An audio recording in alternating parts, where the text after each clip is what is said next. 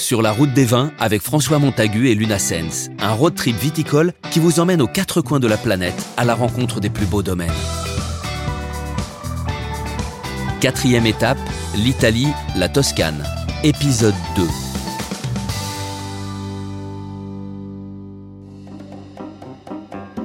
Après ce voyage dans le temps avec l'une des plus célèbres familles de Toscane, je me dirige sur les conseils gourmands de la princesse Natalia dans le centre de San Gimignano pour découvrir une gelateria pas comme les autres, la Gelateria di Piazza, le culte de la glace à San Gimignano. Sergio Dondoli, son propriétaire, a été sacré deux fois champion du monde de la glace italienne. Une institution à ne pas manquer, d'autant que Sergio prépare des glaces à base de vin.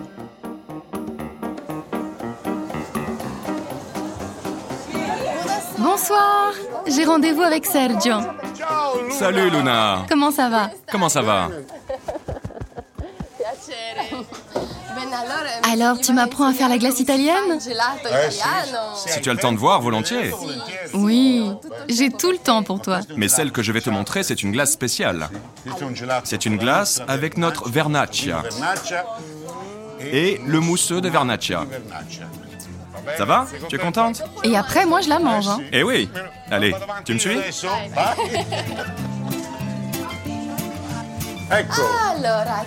Ceci est le laboratoire de fabrication de notre glace. Pour faire de la glace, rien de plus simple. De bons fruits, du sucre, de l'eau, une sorbetière et surtout un bon vin blanc italien, en l'occurrence le fameux Vernaccia local. Avec Sergio, tout paraît plus simple. Faire des glaces est un jeu d'enfant.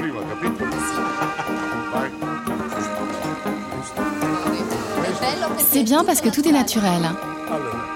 Maintenant, regarde. Je mets cette petite grappe de raisin sur le côté pour la déco. Et voilà, on va là-bas et on va le manger. Ça te va Alors, tu veux la manger dans un cornet ou à la cuillère? Dans un cornet, mais avec une cuillère. Avec la cuillère, très bien. Regarde, la cuillère rose, c'est pour toi. À moi, tu me la donnes dans la coupe, s'il te plaît. Moi, je commencerai par la vernaccia, parce que c'est plus délicat. L'autre est plus complexe, beaucoup d'arômes. Par contre, la vernaccia, c'est la partie pure du vin, donc vin blanc, plus délicat. Maintenant, ici, il y a la bonne température, on sent mieux le goût du vin, On sent bien le vin. Il est bien présent. parce que c'est à la bonne température. C'est très subtil.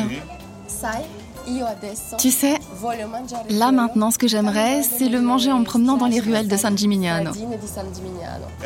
Mais après, tu reviens pour manger de la glace pour digérer, parce que j'ai d'autres glaces. Oui, je vais faire comme ça. Ciao, Luna. Merci Sergio. Ça a été un plaisir. Tout cela m'a mise en appétit. Je quitte la région de San Gimignano pour rejoindre la ville médiévale italienne par excellence, Sienne.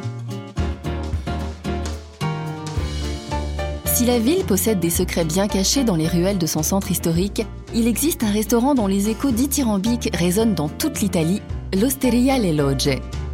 Proche de la Piazza del Campo, l'Osteria possède l'une des cartes les plus inventives de Toscane, mais surtout une cave à vin unique, enfouie dans les catacombes étrusques de la ville. Mirko Bonjour, Je suis Luna. comment ça va? Bien, bien, et vous? Bienvenue à la lodge. Merci beaucoup. J'ai entendu dire qu'on mange très bien ici. Merci pour le compliment. Tout le monde dit ça. On m'a dit que la cave est impressionnante. En effet, c'est un très bel endroit. Ça me ferait plaisir de te montrer. Avec grand plaisir. Eh ben, ça tombe bien, allons-y.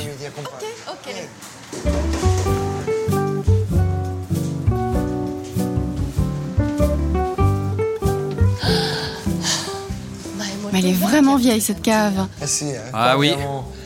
Nous avons eu la chance d'avoir été aidés par l'histoire. On a cette magnifique structure médiévale qui est vraiment très très belle. Ça date de quand? Aux alentours de 1400. Ça se voit d'ailleurs avec le type de construction, comment les briques ont été assemblées. Je m'attendais pas du tout à trouver une cave comme ça ici. Oui, Il y a plein de trésors. Oui, il y a 10 000 bouteilles ici. Alors elles sont où les autres bouteilles Parce qu'il n'y en a pas 10 000 ici. non, il y a encore deux autres niveaux.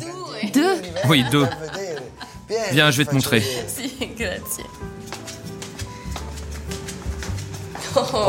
Et voilà. Tu vois, eh il y a des vins un peu partout ici. C'est incroyable. On descend dans la partie plus antique de la cave ici.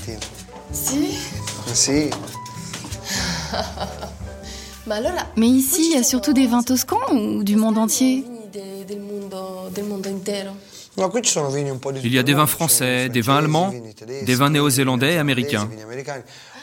Mais bien sûr, la palme d'or ici revient aux vins toscans. Ils représentent la majorité de nos vins.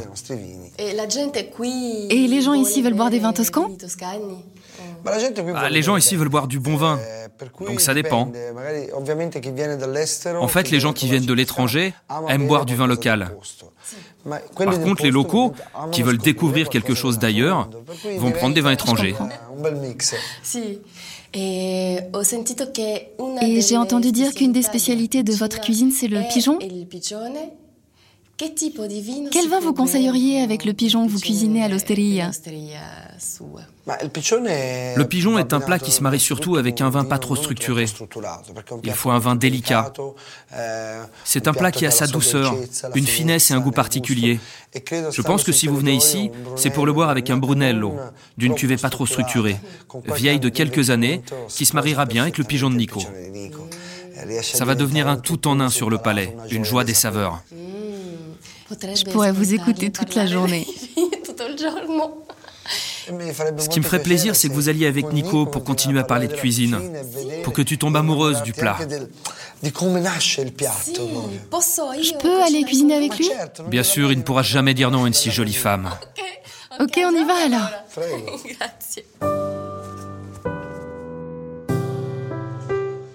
La cuisine du chef Nico Artrigna est connue pour être riche, variée, mais toujours à base d'ingrédients simples, juste merveilleusement cuisinés. C'est vraiment l'adresse à ne pas manquer à Sienne. Nico, bonjour, je te présente Luna. Bonjour. Luna, enchantée. Alors, qu'est-ce qu'on prépare? On va faire le risotto et le pigeon. Oui, j'ai entendu parler du pigeon un risotto au vin rouge et ses petits rognons, et ensuite le pigeon au vin rouge et ses épices du traiteur.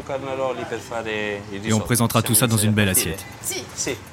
La difficulté de l'exercice va être de préparer deux plats simultanément au rythme du chef. On démarre par le plus long, le risotto. Selon la méthode traditionnelle, durant une vingtaine de minutes, on verse peu à peu du bouillon chaud sur le riz. Puis vient la cuisson des rognons, simplement dorés à l'huile d'olive. Ils reposeront par la suite sur le risotto. Je passe d'un plat à l'autre sans m'arrêter. Place à la cuisson du pigeon. Pas le temps de me poser, il faut remuer sans cesse le riz, tout en surveillant la cuisson des rognons et du pigeon. Ça donne le tournis. Il y a deux solutions pour cuire le pigeon. S'il est jeune, il se consommera rosé, voire saignant. S'il est adulte, on le fera cuire plus longtemps à feu doux pour obtenir un pigeon poché très tendre. Dans mon cas, le rosé de la chair ne donne aucun doute sur sa jeunesse. On enveloppe le pigeon d'une fine chapelure qui offre un visuel étonnant et je finis par dresser mon risotto au rognon.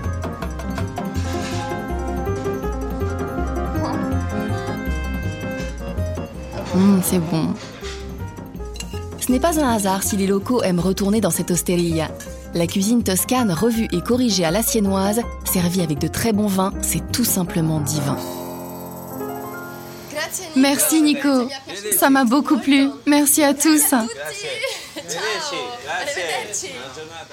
C'était Sur la route des vins, d'après un documentaire réalisé par Éric Michaud avec Luna Sens et François Montagu.